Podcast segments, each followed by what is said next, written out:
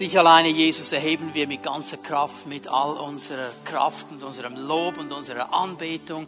Wollen wir dir Ehre geben und dich erheben und willkommen heißen in unserer Mitte. Herr, es ist ein gewaltiges Vorrecht zu wissen, dass du hier bist und ja, wie wir es in diesem Eindruck gehört haben, du sprichst du sprichst zu uns. Und das erwarte ich auch heute Morgen, Herr, wenn wir in dein Wort hineinschauen, dass du zu jedem Einzelnen von uns sprichst, dass du uns durch dein Wort ermutigst und aufbaust und stärkst und uns mehr und mehr verstehen lässt, was es heißt, in deinem Reich zu leben.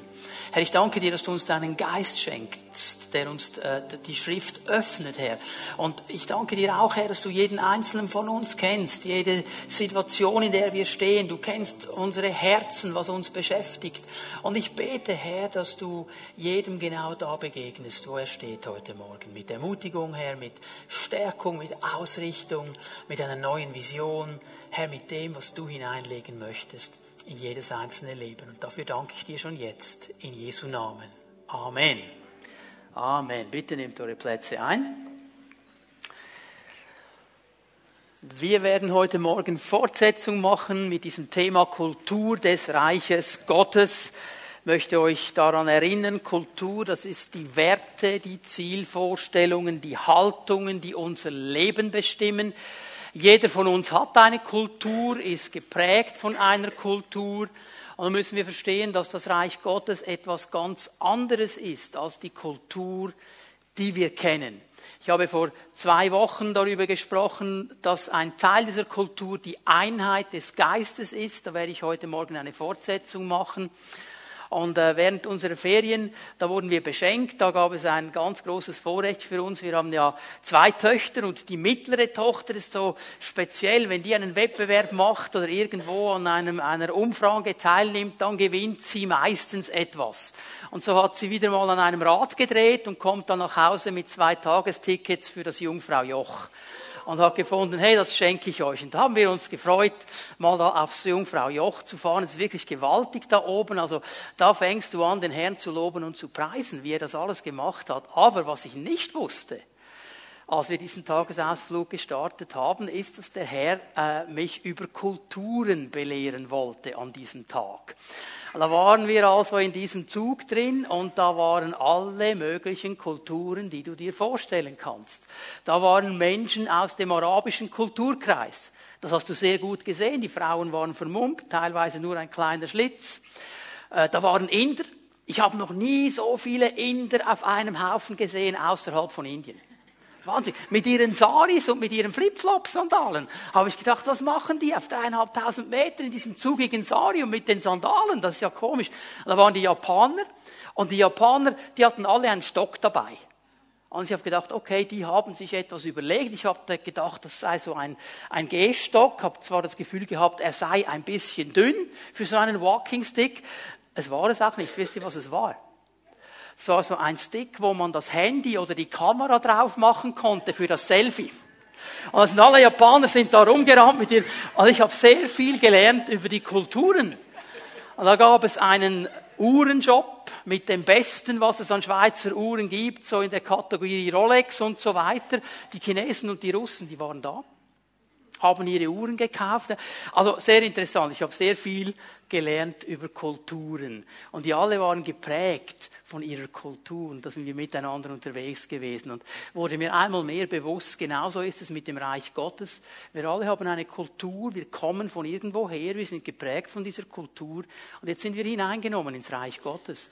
Und jetzt sollen wir lernen, was die Kultur dieses neuen Reiches ist, in dem wir leben, diese Kultur des Reiches Gottes. Und da nehmen wir uns Zeit, das ein bisschen genauer anzuschauen. Und ich habe euch vier Dinge immer wieder gesagt. Ich wiederhole dir ganz schnell. Einmal, ist es wichtig, dass wir nie vergessen, dass der Herr daran interessiert ist, wer wir sind, nicht was wir tun. Ich habe in diesem Sommer darüber gepredigt, über die Ecksteine unseres geistlichen Lebens, dass wir geschaffen sind, dass wir angenommen sind, dass wir in einem Veränderungsprozess sind und dass wir beauftragt sind vom Herrn. Das heißt, der Herr hat etwas in uns hineingelegt. Er hat uns wie so ein Angeld schon gegeben, einen Grundstock schon gegeben. Denn wenn wir aus eigener Kraft versuchen, diese Kultur des Reiches Gottes zu leben, Menschen werden wir das nicht schaffen. Je nachdem, wie viel Wille du hast, je nachdem, wie viel Disziplin du hast, geht das für eine gewisse Zeit gut. Aber über eine lange Dauer wird das nicht reichen. Wir brauchen die Hilfe des Herrn und der Dinge, die er schon in uns hineingelegt hat, um überhaupt in dieser Kultur drin zu leben. Bitte vergiss das nie, sonst wirst du zerschellen an diesem Anspruch der Kultur des Reiches Gottes. Aber der Herr hat alles schon vorbereitet, indem er uns hineingenommen hat und wiedergeboren hat zu einer lebendigen Hoffnung. Dann haben wir darüber gesprochen, dass es eine Veränderung unseres Denkens braucht, um in dieser Kultur des Reich Gottes wirklich zu leben, weil dieses Reich Gottes so ganz anders ist als das, was wir uns gewohnt sind. Das bedeutet auch die Bereitschaft zur Veränderung. Es bedeutet die Bereitschaft, meine Werte, meine Haltungen, meine Zielvorstellungen in Frage zu stellen und anzupassen am Reich Gottes, an dem, was Gott sagt. Wir sind uns oft gewohnt, dass die Leute sich uns anzupassen haben und die Umstände sich uns anzupassen haben. Im Reich Gottes funktioniert es nicht so. Wir passen uns dem Herrn an, weil er ist der Chef. Das bedeutet Veränderung in unserem Denken. Und ich habe euch immer wieder gesagt, und das ist mir ganz, ganz wichtig, wenn wir die Kultur des Reiches Gottes leben wollen, das geht nur, wenn wir in verbindlichen Beziehungen leben. Wenn wir in einer Gemeinde verantwortlich und verbindlich mit anderen das Leben teilen. Wisst ihr, ich habe ja ein bisschen erzählt von diesen verschiedenen Kulturen. Und da waren ja auch die Japaner. Und ich weiß nicht, wer von euch schon mal einen Film gesehen hat über die U-Bahnen in Japan, wie das da läuft. Die sind ja bis zum Bersten gefüllt. Wenn die dann zur Arbeit fahren am Morgen und da wird gedrückt und gedrängelt und gemacht, dass alle reinkommen. Und da hat es so spezielle Leute mit weißen Handschuhen und die drängen dann noch und, und würgen dann die Letzten noch rein, dass die U-Bahn wirklich bis zum letzten Millimeter gefüllt ist. Also es war interessant, da musste dreimal umsteigen bis auf das Jungfrau Joch und da standen wir da. Und es war relativ ruhig auf dem Perron. Und dann fährt der Zug ein. Und plötzlich waren überall Japaner. Und die haben geknufft und getreten und gemacht. Die wollten als Erste da rein. Ich habe gedacht, aha, okay, das ist das, was sie kennen. Das ist ihre Kultur.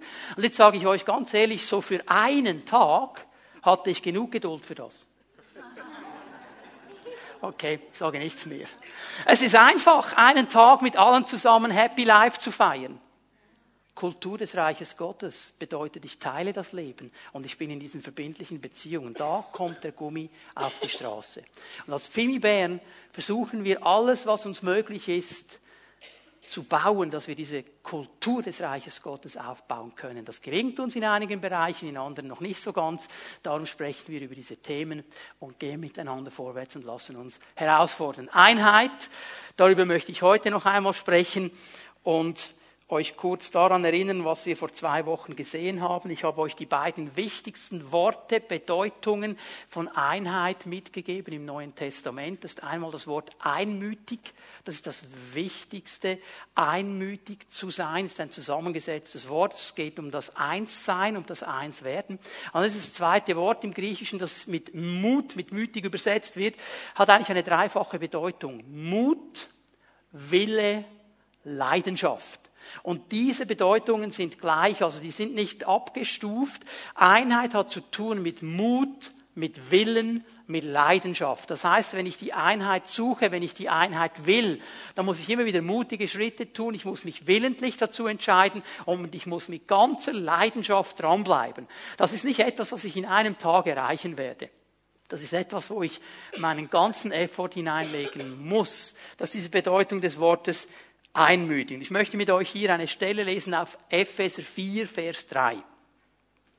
Epheser 4, Vers 3, das ist das zweite Wort. Interessanterweise, nur im Epheserbrief kommt es zweimal vor, das Wort Einheit, über das wir ja so viel reden, so viel schreiben, so viel äh, austauschen. Es kommt nur zweimal vor und immer in diesem Epheserbrief. Und hier sagt Paulus, setzt alles daran, die Einheit zu bewahren, die Gottes Geist euch geschenkt hat. Sein Frieden ist das Band, das euch zusammenhält. Eigentlich müsste man das wörtlich übersetzen, setzt alles daran, die Einheit des Geistes zu bewahren. Es geht um die Einheit des Geistes. Und das werde ich mal ein bisschen erklären heute Morgen. Was bedeutet das? Die Einheit des Geistes. Aber wenn wir hineinschauen hier in diesen Vers, Epheser 4, Vers 3, möchte ich zwei Dinge mal herausstreichen. Das erste, Paulus sagt, setzt alles daran. setzt alles daran. Macht es zu eurer Priorität. Macht es zu etwas Wichtigen in eurem Leben, diese Einheit zu bewahren. Setzt alles daran. Das griechische Wort bedeutet etwas sofort, ohne Aufschub, gut und fleißig zu tun. Ich mache es sofort, ich mache es gut, ich mache es fleißig. Also vielleicht folgendes Bild. Die Mutter sagt zu ähm, Kind, geh und räume dein Zimmer auf. Und das Kind sagt, yes ma'am und rennt los und macht es sofort und macht es gut und fleißig, so sauber, dass es klinisch rein ist, du wirst keinen Staub mehr finden. Okay? Das ist das, was Paulus hier meint. Setz alles daran, sei sofort damit beschäftigt, mach es gut und sei fleißig, diese Einheit zu bewahren. Das zeigt mir, dass Einheit kein Selbstgänger ist. Einheit geschieht nicht einfach. Da muss ich eine Priorität setzen, da muss ich mich aufmachen, da muss ich Mut, Wille und Leidenschaft haben. Wir sind ja in der Ferienzeit und viele von uns sind in die Ferien gefahren, sind immer noch in den Ferien. Wenn du dir mal folgendes Bild vorstellst, du hast dich entschieden, mit deiner Familie nach Italien zu fahren. Das Auto ist gepackt, vollgetankt, alles bereit, Schlüssel steckt, alle sitzen im Auto. So, und wenn du jetzt den Schlüssel nicht drehst und nicht auf die Straße fährst, da kannst du dein Navi noch so lange programmieren, dann wirst du Ferien in deiner Garage verbringen. Du kannst noch lange im Auto sitzen sagen, juhu, wir haben Ferien, wir fahren nach Italien. Wenn du nicht anfängst, das Auto in Bewegung zu setzen und zu steuern, dann wirst du da bleiben.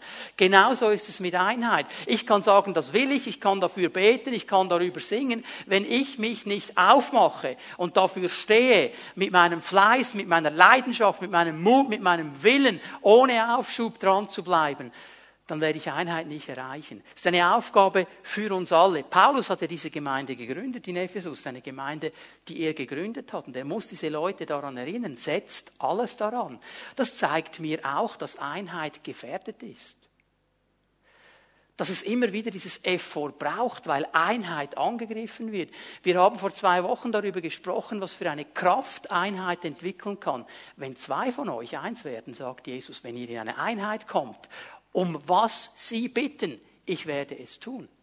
Er muss eingreifen in Babel, weil die so eine starke Einheit hatten in ihrem Ziel und hat gesagt, wenn, die werden alles erreichen mit ihrer Einheit. Ich muss da irgendwie eine Zerstreuung hineinlegen. Und er hat die Sprachen äh, aufgeteilt, dass sie sich nicht mehr verstehen konnten. Einheit hat eine Kraft. Und wenn Jesus sagt, ein Reich, das nicht eins ist, hat keinen Bestand, dann haben nicht nur wir das gehört, das weiß auch der Feind Gottes. Und darum versucht er, was er nur kann, um Uneinheit zu pflanzen im Reich Gottes. Dann weiß er nämlich, dann kann er die Kraft binden, dann kann er die Kraft stoppen.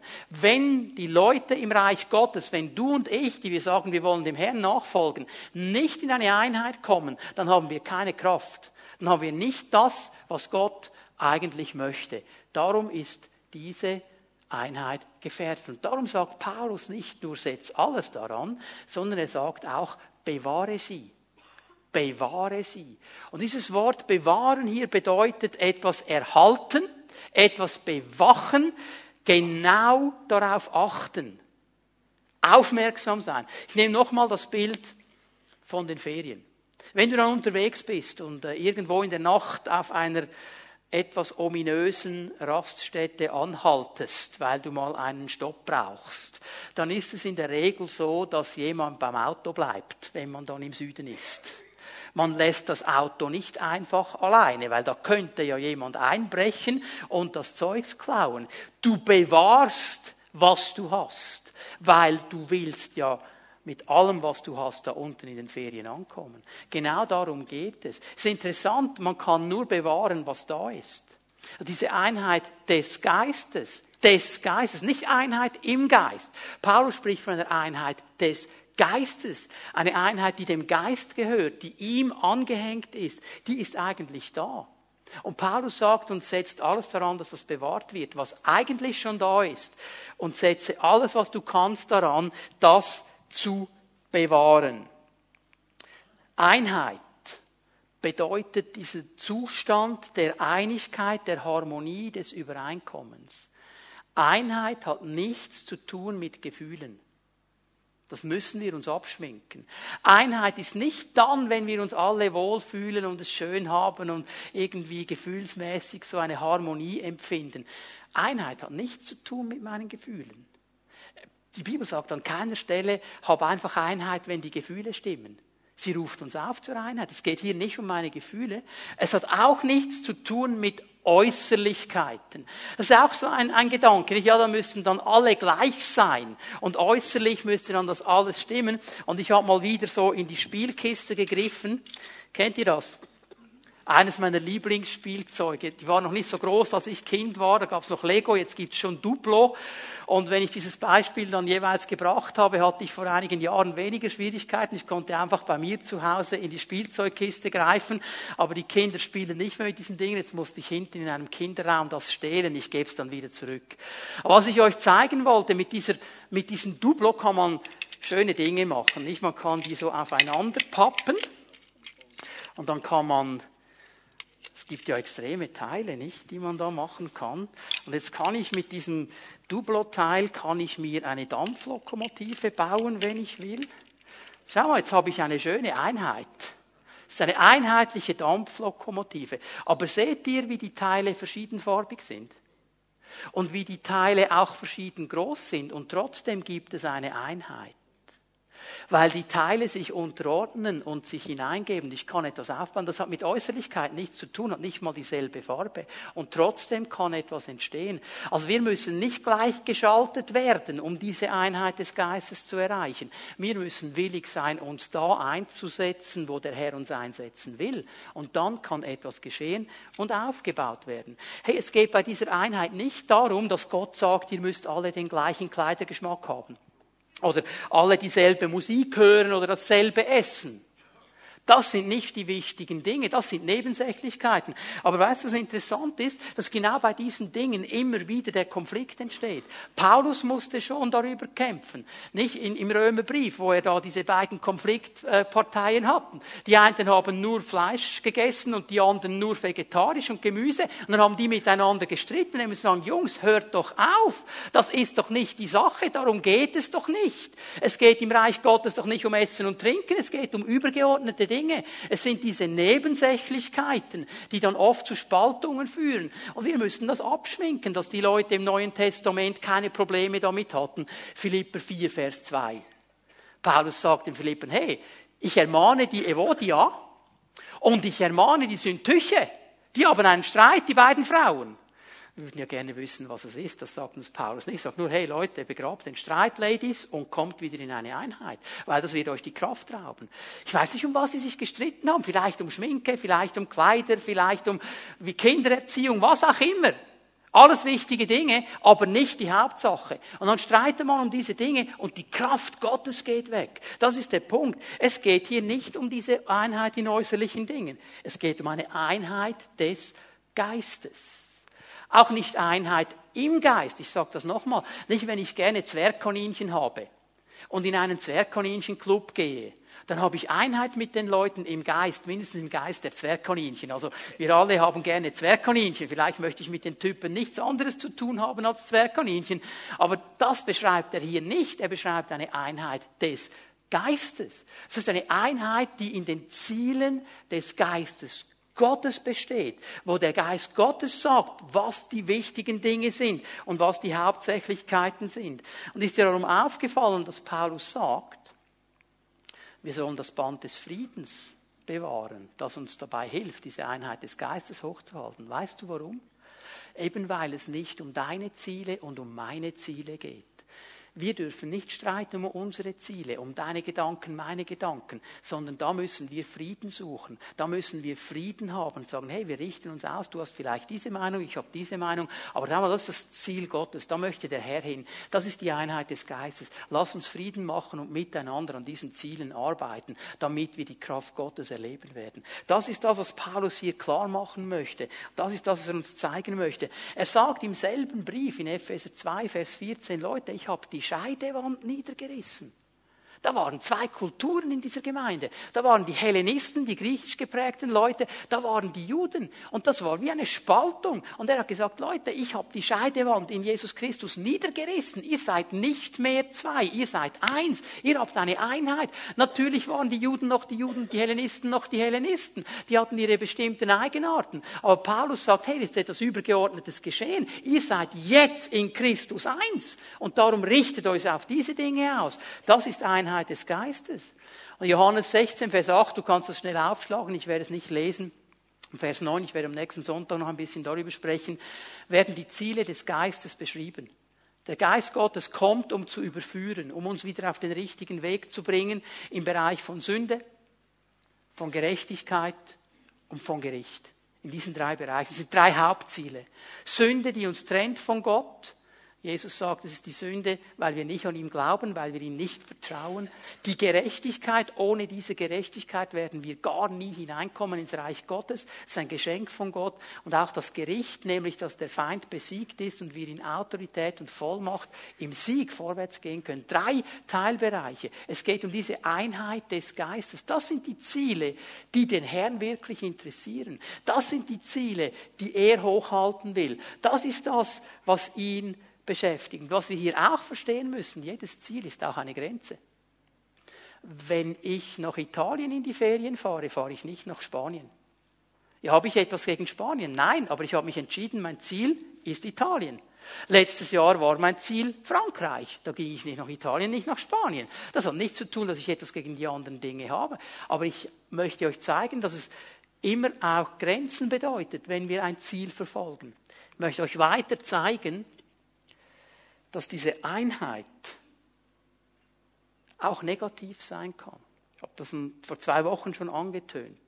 Die Bibel kennt nicht nur eine biblisch gute Einheit, es gibt auch eine Einheit gegen die Ziele Gottes. Die wird klar beschrieben. Ich gebe euch nur zwei Stellen, hier Apostelgeschichte 7, Vers 57, nachdem Stephanus gepredigt hat. Machen Sie sich eins, vor Empörung schrien die Ratsmitglieder laut auf und hielten sich die Ohren zu. Alle miteinander, hier heißt es im Griechischen, stürmten einmütig auf ihn los. Einmütig. Genau dasselbe Wort, von dem Paulus sagt, das sollt ihr haben in der Gemeinde. Und jetzt sind sie einmütig gegen die Ziele Gottes. Denn es war definitiv nicht das Ziel Gottes, dass Stephanus nach seiner Predigt gesteinigt wird. Es war das Ziel Gottes, dass Menschen gerettet werden durch diese Predigt. Und die machen sich eins gegen die Ziele Gottes. Dasselbe sehen wir in Apostelgeschichte 19, Vers 29 in Ephesus. Bald befand sich die ganze Stadt in hellem Aufruhr. Wie ein Mann stürmten die Menschen ins Amphitheater. Sie waren einmütig gegen die Ziele Gottes. Gegen die Ziele Gottes. Nach hier ist eine Kraft entwickelt. Ich meine, stell dir mal vor, die haben zwei Stunden lang geschrien, groß ist die Diana von Ephesus. Ja, das entwickelt dann auch eine Kraft. Es gibt auch eine Einheit gegen die Ziele Gottes. Und darum müssen wir immer aufpassen, dass wir nicht eine Nebensache, die uns wichtig erscheint, zur Hauptsache machen. Und für diese Dinge dann irgendwo einen heiligen Krieg vom Stapel reißen, weil wir das Gefühl haben, das ist das Allerwichtigste. Es geht nicht um Lehrmeinungen, es geht nicht um meine Überzeugungen oder deine Überzeugungen. Es geht um das, was der Herr möchte. Du kannst Einheit haben mit all deinen Geschwistern in einer Nebensächlichkeit und vorbeigehen am Ziel Gottes, weil Gott sagt, das ist nicht die Hauptsache. Und das ist eben eine Einheit, die nicht gut ist. Ein paar Beispiele. Wie viele Christen, wie viele Gemeinden streiten über Anbetung und Lobpreis? Laut oder leise? Schnelle Lieder oder langsame Lieder? Alte Lieder oder neue Lieder? Englische Lieder, deutsche Lieder, Berndeutsche, Zürichdeutsche. Sag es. Weißt du was? Das ist dem Herrn alles egal.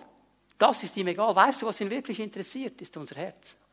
Ob wir laut oder leise singen, schnell oder langsam, Englisch oder Suaheli, was immer du singen willst, das interessiert ihn eigentlich nicht. Die Methode, die Art interessiert ihn nicht. Unser Herz interessiert ihn. Das ist der wichtige Punkt. Und wie viele Christen gibt es, sind so überzogen von ihrer Art und Weise, die machen wunderschönen Lobpreis, aber ihr Herz ist an einem ganz anderen Ort. Also sie regen sich auf am Nachbar nebendran, der das nicht so gut findet, was er hier macht. Das ist Spaltung, das ist nicht Einheit, das wird die Kraft Gottes rauben.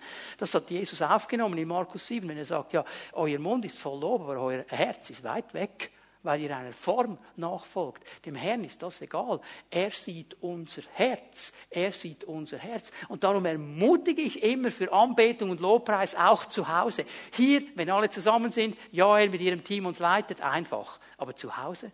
Ja, ich kann nicht singen, das tönt nicht gut. Du wirst den Herrn nicht vertreiben, wenn dein Herz stimmt. Du kannst noch so schräg singen. Er sieht nämlich das Herz. Fang an, ihn anzubeten. Fang an, ihn zu preisen mit deinem Herz. Es geht nicht um die Form. Es geht nicht um die Form. Wie viele Zellenleiter sagen mir, wir können keinen Lobpreis machen in der Hauszelle. Wir haben keinen Gitarristen. Ah, kann man nur mit einer Gitarre Lobpreis machen. CD rein und mit der CD singen, a cappella, geht auch. Es geht nicht um die Form. Es geht um das Herz. Evangelisation ist auch so ein Thema. Nicht? Alle Christen wissen, wir sollten. Und alle haben eine andere Idee. Ich weiß nicht, wie viele Mails ich schon bekommen habe in meinen 25 Jahren vollzeitlichen Dienst, wo mir jemand gesagt hat, wenn ihr das machen würdet, dann würde es funktionieren, weil sie irgendeine Methode gesehen haben, von der sie finden, genau so geht es. Jetzt haben wir wirklich das Gefühl, Gott segnet nur Alpha Life. Oder Gott segnet nur EE. E. Oder Gott segnet nur Gott persönlich kennenlernen. Oder Gott segnet nur Schatzsuche oder wie all die Methoden heißen. Hast du wirklich das Gefühl, wenn, dass Gott sagt, wenn ihr nicht Schatzsuche macht, dann segne ich euch nicht? Aber Gott hat kein Interesse an Methoden. Ich, das liebe ich meinen verehrten Lehrer Jakob Zopfi, einer meiner Bibelschullehrer. Jakob ist ein Evangelist bis ins Markbein. Und er hat immer gesagt, es ist egal welche Methode. Hauptsache, wir können ihnen das Evangelium sagen, wir packen sie überall, wo sie sind und geben ihnen das Evangelium weiter. Darum geht es. Der Herr ist nicht an einer Methode interessiert, er ist daran interessiert, Menschen zu erreichen und zu erlösen. Das ist sein Interesse. Aber wisst ihr, über diese Dinge streiten wir so oft in Gemeinden. So oft. Nur schon, wenn das Mail kommt, wenn ihr das machen würdet, dann frage ich mal ganz lieb zurück, äh, Entschuldigung, bist du nicht Mitglied der Gemeinde? Doch, seit 20 Jahren, bevor du da warst, war ich schon da. Aha, ja, wieso schreibst du denn von ihr und nicht von wir? Denk mal darüber nach. Wir müssen aufpassen dass wir nicht an diesen Nebenschauplätzen das Ziel Gottes aus den Augen verlieren. Das, was er eigentlich möchte. Er hat einen tiefen Wunsch, dass wir alles daran setzen, diese Einheit des Geistes zu erreichen. Dass wir es lernen, meine Vorlieben und Wünsche auf die Seite zu legen, deine Vorlieben und Wünsche auf die Seite zu legen und uns eins zu machen in diese Ziele Gottes hinein. Dass wenn der Herr sagt, ich brauche nochmal dieses Bild hier von Duplo, wenn er sagt, ich baue eine Dampf, Lok, dass wir nicht sagen, wir möchten aber ein TGW. Ich lasse mich nur verbauen, wenn du einen TGW machst. Wenn der Herr sagt Dampflok, dann gibt es Dampflok. Wenn er sagt TGW, TGW. Es geht um ihn. Und wir suchen die Einheit mit seinen Zielen. Das ist das absolut Wichtigste. Denn wenn wir diese Ziele Gottes suchen, dann kommt er. Dann kommt er auf den Plan. Dann ist er da. Und er ist Gott, nicht wir sind Gott. Nicht wir definieren, was die Ziele sind. Er definiert. Ich möchte euch im zweiten Teil meiner Predigt die Auswirkung der Einheit zeigen und ich tue das mit einem Bild aus dem Alten Testament, wo es genau um diese Sache geht. Ihr wisst ja, dass im Alten Testament vieles in Bildern beschrieben wird und das Neue Testament gibt uns die Lehre dazu. Und ich möchte euch mal bitten, mit mir zusammen zur zweiten Chronika 5 zu gehen. Zweiten Chronika 5. Wir werden dann ab Vers 11 lesen. Gebe euch ganz schnell ähm, den Zusammenhang hier, um was es geht in 2. Chroniker 5, Vers 11. Viele von uns wissen, dass ja David eine ganz gute Herzenshaltung hatte. Und er hat eines Tages erkannt, dass er zwar in einem wunderschönen Haus wohnt, eine wunderbare Königsvilla hat, dass aber die Lade des Herrn einfach unter einem Zelt ist. Und das hat ihn gestresst. Und er hat gesagt, ich will dem Herrn ein Haus bauen. Ich will ihm einen gewaltigen Tempel bauen. Ein wunderschönes Haus soll es sein für den Herrn. Und der Herr hat dann zu ihm gesagt, hey David, vornehmes Ziel, aber du wirst es nicht bauen.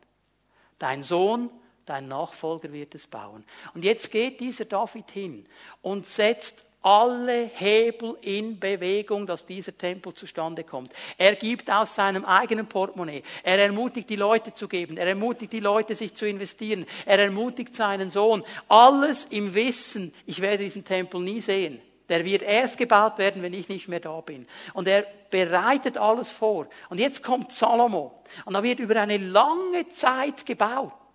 Jahrzehnte wird gebaut an diesem wunderbaren Tempel. Und alles, was das Beste ist, wird da rein verarbeitet. Da wird kein minderwertiges Material gebraucht. Nur das Beste vom Besten ist gut genug für den Herrn aller Herren. Und da wird gebaut und gebaut und gebaut. Und jetzt in 2. Chronika 5 lesen wir etwas über die Einweihung dieses Tempels. Und wir würden uns ja denken, äh, dass Salomo und all die Leute sich jetzt freuen. Jetzt endlich haben wir es geschafft. Endlich ist der letzte Stein gelegt. Und jetzt machen wir eine riesen Einweihungsparty. Salomo hatte ein ganz anderes Problem. Ihn hat eine Frage beschäftigt. Wie bringe ich die Gegenwart Gottes in dieses Haus rein? Das Haus kann noch so schön sein. Das Haus kann noch so genial sein. Es kann noch so architektonisch, innenarchitektonisch wunderbar gelöst sein alles. Wie bekomme ich die Gegenwart Gottes da rein? Wenn ich die Gegenwart des Herrn nicht in dieses Haus bekomme, hat alles keinen Sinn. Wenn ich die Gegenwart des Herrn nicht hineinbekomme, dann kannst du alles andere vergessen. Wenn die Gegenwart Gottes fehlt, wenn seine Kraft fehlt, wenn seine Herrlichkeit fehlt, dann fehlt das Allerwichtigste. Und das ist eine Frage, die wir auch kennen. Die Gemeinde im neuen Bund wird auch der Tempel Gottes genannt. Du und ich, die die Gemeinde ausmachen, wir werden den Tempel des Heiligen Geistes genannt. Und es ist bei uns genau dasselbe. Wir können die schönsten Gemeindehäuser haben. Wir können uns Mühe geben, unseren persönlichen Tempel sauber zu halten. Wenn die Kraft Gottes nicht drin ist, dann fehlt das Wichtigste und das Wesentlichste. Diese Frage ist hochaktuell. Wir brauchen diese Kraft Gottes. Und hier geht es um mehr als nur um äußerliches Benehmen. Hier geht es darum, dass der Herr in uns zum Zug kommen kann, dass der Herr seine Gegenwart ausrichtet in uns. Denn wenn diese Gegenwart fehlt, wenn diese Kraft fehlt, wenn diese Herrlichkeit fehlt, dann fehlt das Wichtigste. Und mir gefällt Salomo, und diese Geschichte genau liest in 2. Chroniker 5, er ging zu den Schriftgelehrten. Er hat gesagt, es muss in den Schriften einen Weg geben, der mir aufzeigt, wie ich diese Herrlichkeit da hineinbekomme. Und er ging zu den Spezialisten, die das Wort kannten, und er hat genau hingehört, was sie ihm gesagt haben, und er setzt genau um, was das Wort ihm sagt. Und jetzt lesen wir mal an, 2. Chronika 5, Vers 11. Ich werde hier mal nur diesen Vers lesen. Als aber die Priester aus dem Heiligtum traten, denn alle Priester, die anwesend waren, hatten sich geheiligt ohne dass man hätte auf die Abteilungen achten können. Hier heißt es eigentlich äh, im Hebräischen wörtlich, sie haben sich geheiligt unabhängig davon, zu welcher Abteilung sie gehören. Ich möchte aus diesem Vers zwei wichtige Aspekte herausstreichen. Unterstreich das in deiner Bibel. Heiligen und Abteilungen. Das sind die beiden wichtigen Punkte hier. Heiligen und Abteilungen. Alle Priester, lesen wir, haben sich geheiligt. Nun, der Priester hatte die Aufgabe, eine Mittlerrolle zwischen Gott und dem Menschen zu übernehmen. Er sollte ein Mittler sein zwischen Gott und den Menschen. So dieses Bild, dass der Priester auf der einen Seite mit der einen Hand den Altar Gottes umfasst, den Thron Gottes umfasst und mit, den, mit der anderen Hand zu den Menschen kommt. Diese Mittlerrolle. Er sollte die Gegenwart Gottes zu den Menschen bringen. Er sollte ein Repräsentant Gottes unter den Menschen sein. Und es ist interessant, dass im Neuen Testament nicht nur eine spezielle Gruppe von Menschen Priester sind, sondern jeder einzelne von uns. Jeder, der hineingenommen ist ins Reich Gottes, jeder, der Jesus aufgenommen hat in sein Leben, ist ein Priester. Jesus sagt, dies ist ein Königreich von Priestern. Jeder von uns hat diese Aufgabe, die Gegenwart Gottes zu den Menschen zu bringen. Das ist nicht etwas, was für eine bestimmte Elite da ist, sondern für jeden Einzelnen von uns. Und diese Priester, die machen etwas ganz Interessantes. Sie heiligen sich. Was bedeutet Heiligung? Heiligung bedeutet abgesondert sein für Gott. Es bedeutet auf die Seite gestellt sein für Gott, bereit und verfügbar für den Herrn, dass er brauchen kann, wie er brauchen will. Es bedeutet abgesondert sein von Sünde, von den Dingen, die Gott nicht gefallen, die Gott nicht will. Es bedeutet abgesondert sein von den eigenen Wegen. Es bedeutet nicht zu sagen, ja, okay, ist schon gut, ich mache Priester, aber nur wenn das und das und das stimmt und nur wenn es so und so ist. Es geht nicht um die eigenen Wege. Der Priester hat verstanden, ich diene dem Herrn. Es geht nicht um meine Wege. Ich bin abgesondert für die Wege Gottes. Ich soll das tun, was er sagt. Ich bin abgesondert für seine Ordnungen. Für die soll ich stehen. Ich komme mit meinem Herrn ins Reine. Ich spreche Vergebung aus und empfange Vergebung. Gehört alles in diesen Bereich der Heiligung hinein. In der Vorbereitung für diese Predigt wurde mir gerade dieser Bereich so wichtig, möchte hier einen Moment stehen bleiben, weil ich merke, dass gerade auch in der neutestamentlichen Gemeinde, im neutestamentlichen Tempel des Herrn, hier bei dieser Vergebung so viel im Argen liegt. Viele von uns könnten wahrscheinlich ohne Problem das Vaterunser aufsagen. Viele von uns haben das noch gelernt, auch in der Schule. Und es ist gut, wenn man das kann. Aber manchmal ist es ein bisschen eine Gefahr, wenn man die Dinge auswendig kann, dass man dann gewisse Dinge vergisst. Da beten wir doch im Vaterunser, vergib uns unsere Schuld. Und da sind wir ja eigentlich dankbar dafür, dass wir wissen, wir haben einen Herrn, der die Schuld vergibt, der nicht nachtragt, der gerne vergibt, wenn wir ihn um Vergebung bitten. Aber hast du gesehen, dass noch ein zweiter Teil hat an diesem Vers dran? Wie auch wir vergeben, unseren Schuldigen. Also mit anderen Worten, so Herr, wie du mir vergibst, vergebe ich den Menschen, die an mir schuldig geworden sind. Den Menschen, die gegen mich gesündigt haben, die gegen mich schlecht geredet haben, die mich betrogen haben, die mich verletzt haben, die mich verraten haben und so weiter, die ganze Palette. So wie du mir vergibst, vergebe auch ich. Und mir wurde das noch nie so klar bewusst wie diese Woche, der nächste Vers. Vers 13, Matthäus 6. Und lass uns nicht in Versuchung geraten. Wir denken dann oft sofort an die Waffenrüstung, jawohl, die können wir anziehen, wunderbar. Das ist alles eine gute Sache. Aber hast du gesehen, was das erste Wort hier ist? Und Jesus bringt das in Verbindung mit Vergebung. Weil er weiß, wir alle sind versucht, zwar Vergebung gerne zu nehmen, aber nicht gerne zu geben. Und Paulus macht im Neuen Testament das so klar, äh, 2. Korinther 2 zum Beispiel, wo es um diesen Mann gibt, geht, den sie äh, aus der Gemeinde ausgestoßen haben, weil er gesündigt hat. Und jetzt wollten sie ihn nicht mehr aufnehmen, jetzt wollten sie ihm nicht vergeben, haben gesagt, vergebt ihn, damit ihr nicht in die Falle des Teufels hineintappt.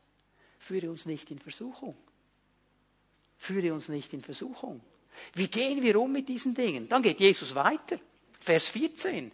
Wenn ihr den Menschen ihre Verfehlungen vergebt, wird euer Vater im Himmel euch auch vergeben. Wenn ihr aber den Menschen nicht vergebt, wird euer Vater im Himmel euch eure Verfehlungen auch nicht vergeben. Das ist starker Tabak.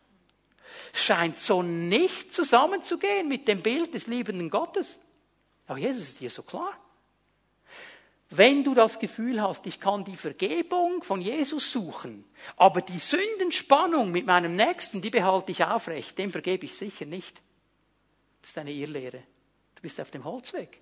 Das wird nicht funktionieren. Wird keine Kraft in dein Leben kommen. Das wird so nicht funktionieren. Wir müssen lernen, was wir empfangen, auch weiterzugeben. Wenn wir Vergebung empfangen, sind wir bereit zu vergeben, um vorwärts zu gehen. Das ist Heiligung. Wir ordnen unsere Beziehungen mit Gott und mit den anderen Menschen. Wir kommen ins Reine mit den Menschen um uns herum. Paulus sagt es so, was, was an dir liegt, halte Frieden mit allen. Mit allen. Was an dir liegt. Nicht, wenn der andere dann kommt und sich entschuldigt, dann überlegst du mal, ob ich ihm vergebe. Du vergibst ihm, ob er etwas sagt oder nicht. Ob er dich um Entschuldigung bittet oder nicht. Heiligung geht auch in diesen Bereich hinein. All diese Priester haben sich geheiligt. Und dann müssen wir eines verstehen, wenn wir die Einheit im Geist suchen. Hier beginnt sie. Hier beginnt sie bei der Heiligung. Wo ich bereit bin, alles auf die Seite zu legen, was mich irgendwie hindern könnte, mit meinen Brüdern und Schwestern vorwärts zu gehen und in den Zielen Gottes vorwärts zu gehen. Und dann lese ich hier noch etwas Interessantes in diesem Vers 11. Ohne Rücksicht auf Abteilungen. Ohne Rücksicht auf Abteilungen. Es gab ja unter den Priestern im Alten Bund Abteilungen. Die Abteilung des Priesters, die Abteilung des Priesters und so weiter. Und es fällt mir auf, dass wir in unserer Kultur immer Abteilungen machen. Ich habe das auch gemacht heute Morgen, ich bekenne es. Ich habe über Abteilungen gesprochen. Da waren Abteilungen in diesem Zug aufs Rundfrau. Die Araber, die äh, Japaner, die Inder und so weiter. Wir machen Abteilungen. Die Armen und die Reichen, der Gölle, Abteilung Bützer. Schaut immer ein bisschen komisch auf die, die nicht Bützer sind und so weiter. Abteilungen. Wir machen Abteilungen. Und wisst ihr was? In der Gemeinde machen wir auch Abteilungen. Das ist schon aufgefallen. Darf ich mal ein bisschen etwas über die Abteilungen in der Gemeinde sagen? Ah, erste Abteilung. Die Pastoren und die Vollzeiter. Zweite Abteilung. Vorstand, Leiter. Dritte Abteilung. Freiwillige Mitarbeiter. Vierte Abteilung der ganze Rest.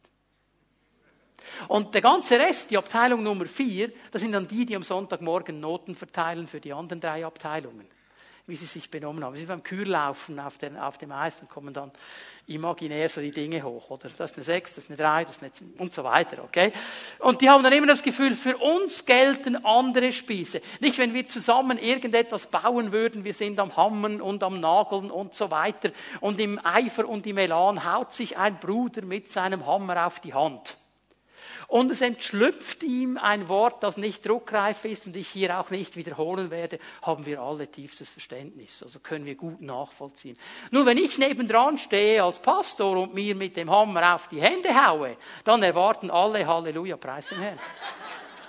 Und wehe, ich sage was anderes, ich soll ja heilig sein. Ja, du nicht. Ohne Rücksicht auf Abteilungen. Das geht alle von uns an. Wir machen uns das manchmal leicht, Sagen, ja, da gehöre ich nicht dazu. Doch, wir gehören alle dazu. Hör mal, wir sind alle Priester. Egal, ob du angestellt bist oder nicht. Egal, wie viel Zeit du aufwenden kannst und nicht. Wir sind alle Priester, weil wir alle mit Menschen zu tun haben und alle den Auftrag haben, da wo wir sind, nach unseren Möglichkeiten, die Gegenwart Gottes zu den Menschen zu bringen. Und da brauchen wir diese Heiligung und die hat keine Rücksicht auf Abteilungen. Und jetzt geschieht etwas Gewaltiges. Diese 120 Priester, die gehen in den Tempel. Jetzt lesen wir weiter, Vers 12, 2. Chroniker 5. Die Leviten und die Sänger, die waren da, sie alle, Asaf, Heman, Jedutun, ihre Söhne, ihre Brüder in Büsus gekleidet mit Zimbeln und Harfen und Leihen. Östlich vom Altar standen sie und mit ihnen 120 Priester, die die Trompeten bliesen. Und als die Trompeter und die Sänger wie ein einziger Mann eine einzige Stimme anzustimmen hatten, um den Herrn zu loben und zu preisen. Jetzt stehen sie alle zusammen, diese Priester, diese Leviten, diese Musiker, und sie fangen an, den Herrn zu loben und zu preisen. Und die Bibel sagt das so gewaltig, wie ein einziger Mann, wie eine einzige Stimme. Sie hatten eine völlige Einheit in dem, was sie taten. Einheit des Geistes wird sich immer den Weg suchen in Anbetung und Lobpreis, weil sie verstanden hat, nur der Herr kann diese Einheit des Geistes schenken. Und dann fängt man an, ihn zu loben und zu preisen, ihn hochzuhalten, ihn groß zu machen. Und jetzt stehen sie da vor dem Herrn. Und es ist interessant, die, die mitkommen nach Israel, vielleicht werden wir die Möglichkeit haben, dann äh, in dieses Museum hineinzugehen. Aber die haben Überreste von diesem Tempel gefunden wo genau hebräisch angeschrieben ist, welche Abteilung vom Priester wo stand, welcher Musiker wo stand. Da war alles eine Ordnung. Die standen alle da miteinander haben die gepriesen und gelobt. War eine gewaltige Sache. Anbetung und Lobpreis wie ein Mann in einer völligen Einheit. Und schau mal, was jetzt geschieht. Da wurde das Haus von einer Wolke erfüllt. Das Haus des Herrn. Und diese Wolke, es ist nicht, weil jemand vergessen hat, den Weihrauch zu löschen. Und dann gab es eine Wolke. Diese Wolke ist die Gegenwart des Herrn. Ist die Herrlichkeit Gottes. Vers 14. Angesichts der Wolke aber konnten die Priester nicht hinzutreten, um den Dienst zu verrichten, denn die Herrlichkeit des Herrn hatte das Haus Gottes erfüllt. Weil diese Priester sich geheiligt hatten, ohne Rücksicht auf Abteilungen, in eine Einheit hineingingen, das Ziel Gottes suchten, ihn zu erheben, ihn zu preisen, ihn zu loben, kommt die Gegenwart Gottes in dieses Haus. Da gibt es einen Durchbruch in der unsichtbaren Welt. Und weißt du, was mir gefällt? Salomo, der hat viel falsch gemacht, aber auch viel richtig. Der nutzt die Gunst der Stunde.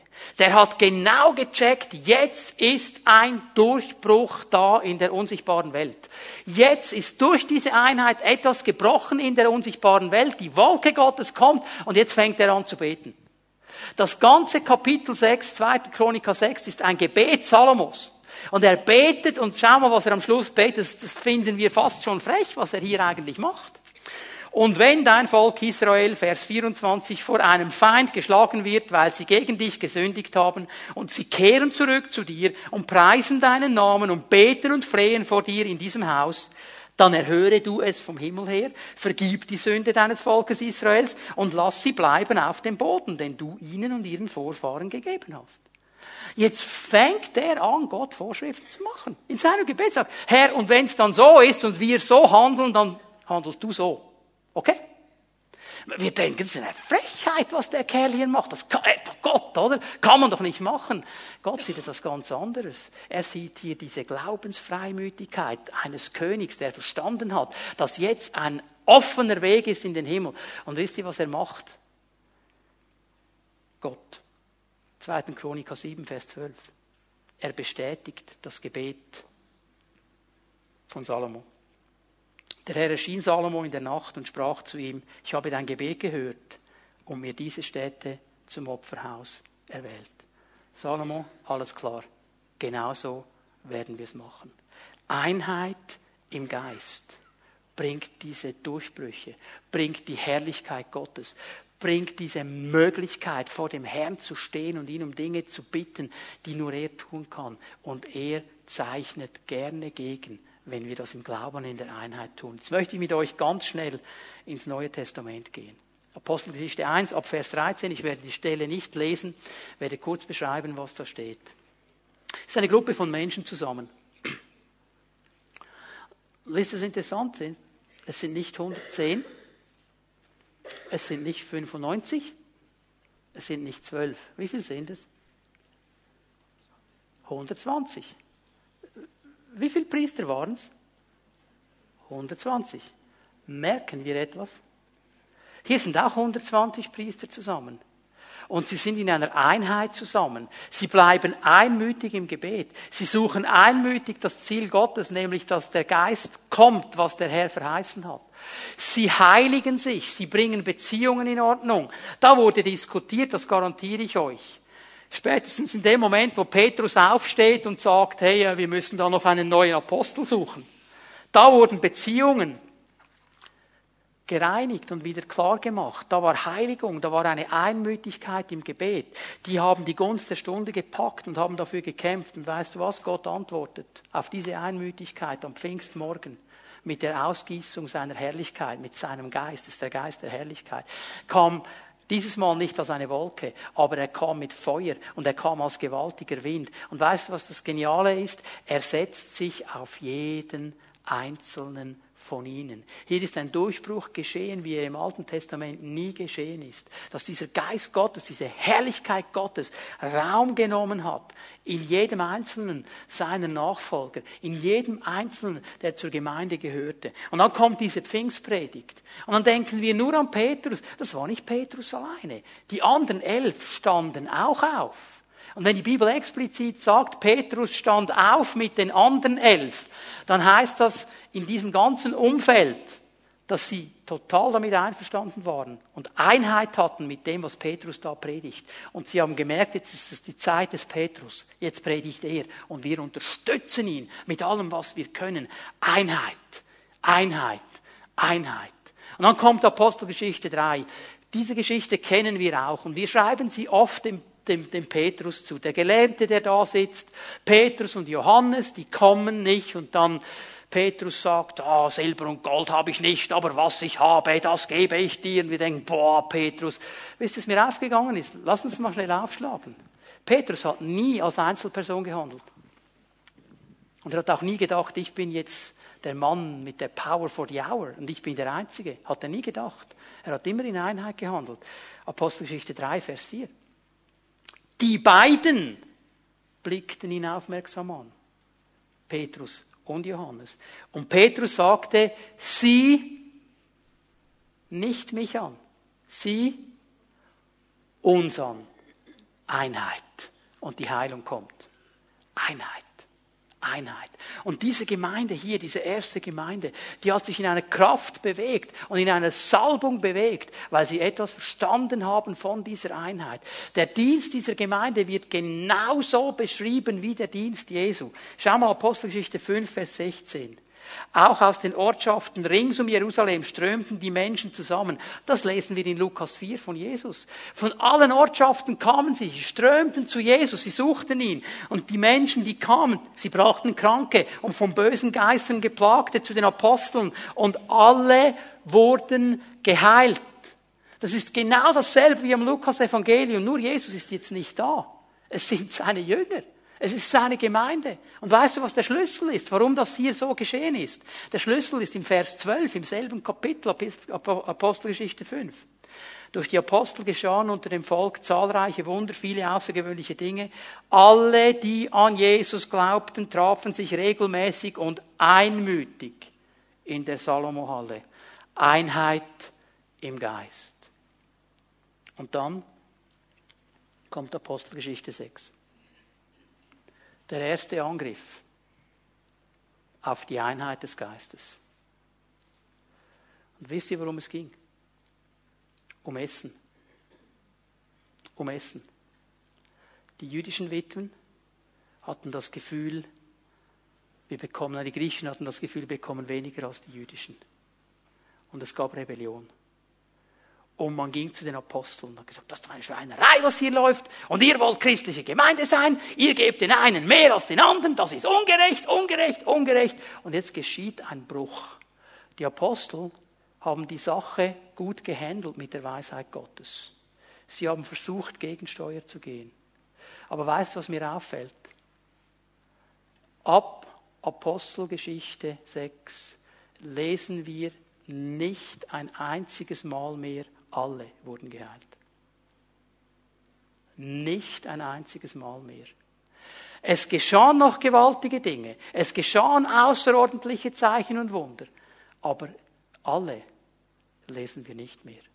Hier ist etwas geschehen in der unsichtbaren Welt.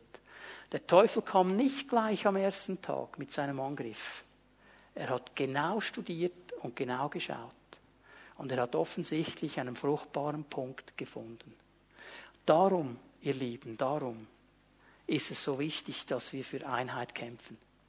Darum ist es so wichtig, dass wir alles daran setzen, diese Einheit des Geistes zu bewahren, um festzuhalten und hochzuhalten, dass die Kraft Gottes kommt. Dass wir immer wieder erleben dürfen, dass diese Wolke der Herrlichkeit kommt, dass der Herr Dinge tut, die wir selber nicht tun können. Dass der Herr in seiner Kraft und in seiner Herrlichkeit uns besucht und wir seine Gegenwart zu den Menschen bringen können. Ich träume davon, dass er uns mutig macht, dass wir wie ein Petrus und ein Johannes hingehen und schau uns an, schau uns an, schau nicht auf die Homöopathen, schau nicht auf die Gurus, schau nicht auf die Yogis, schau nicht auf all die komischen Typen, schau mal auf uns, wir haben etwas bekommen vom Herrn und das geben wir dir gerne weiter. Im Namen Jesus sei geheilt und gerettet und erlöst und freigesetzt, Halleluja. Das geht nur mit der Kraft Gottes. Das geht nur mit der Kraft Gottes. Lass uns von Salomo lernen. Einheit und die Kraft Gottes kommt.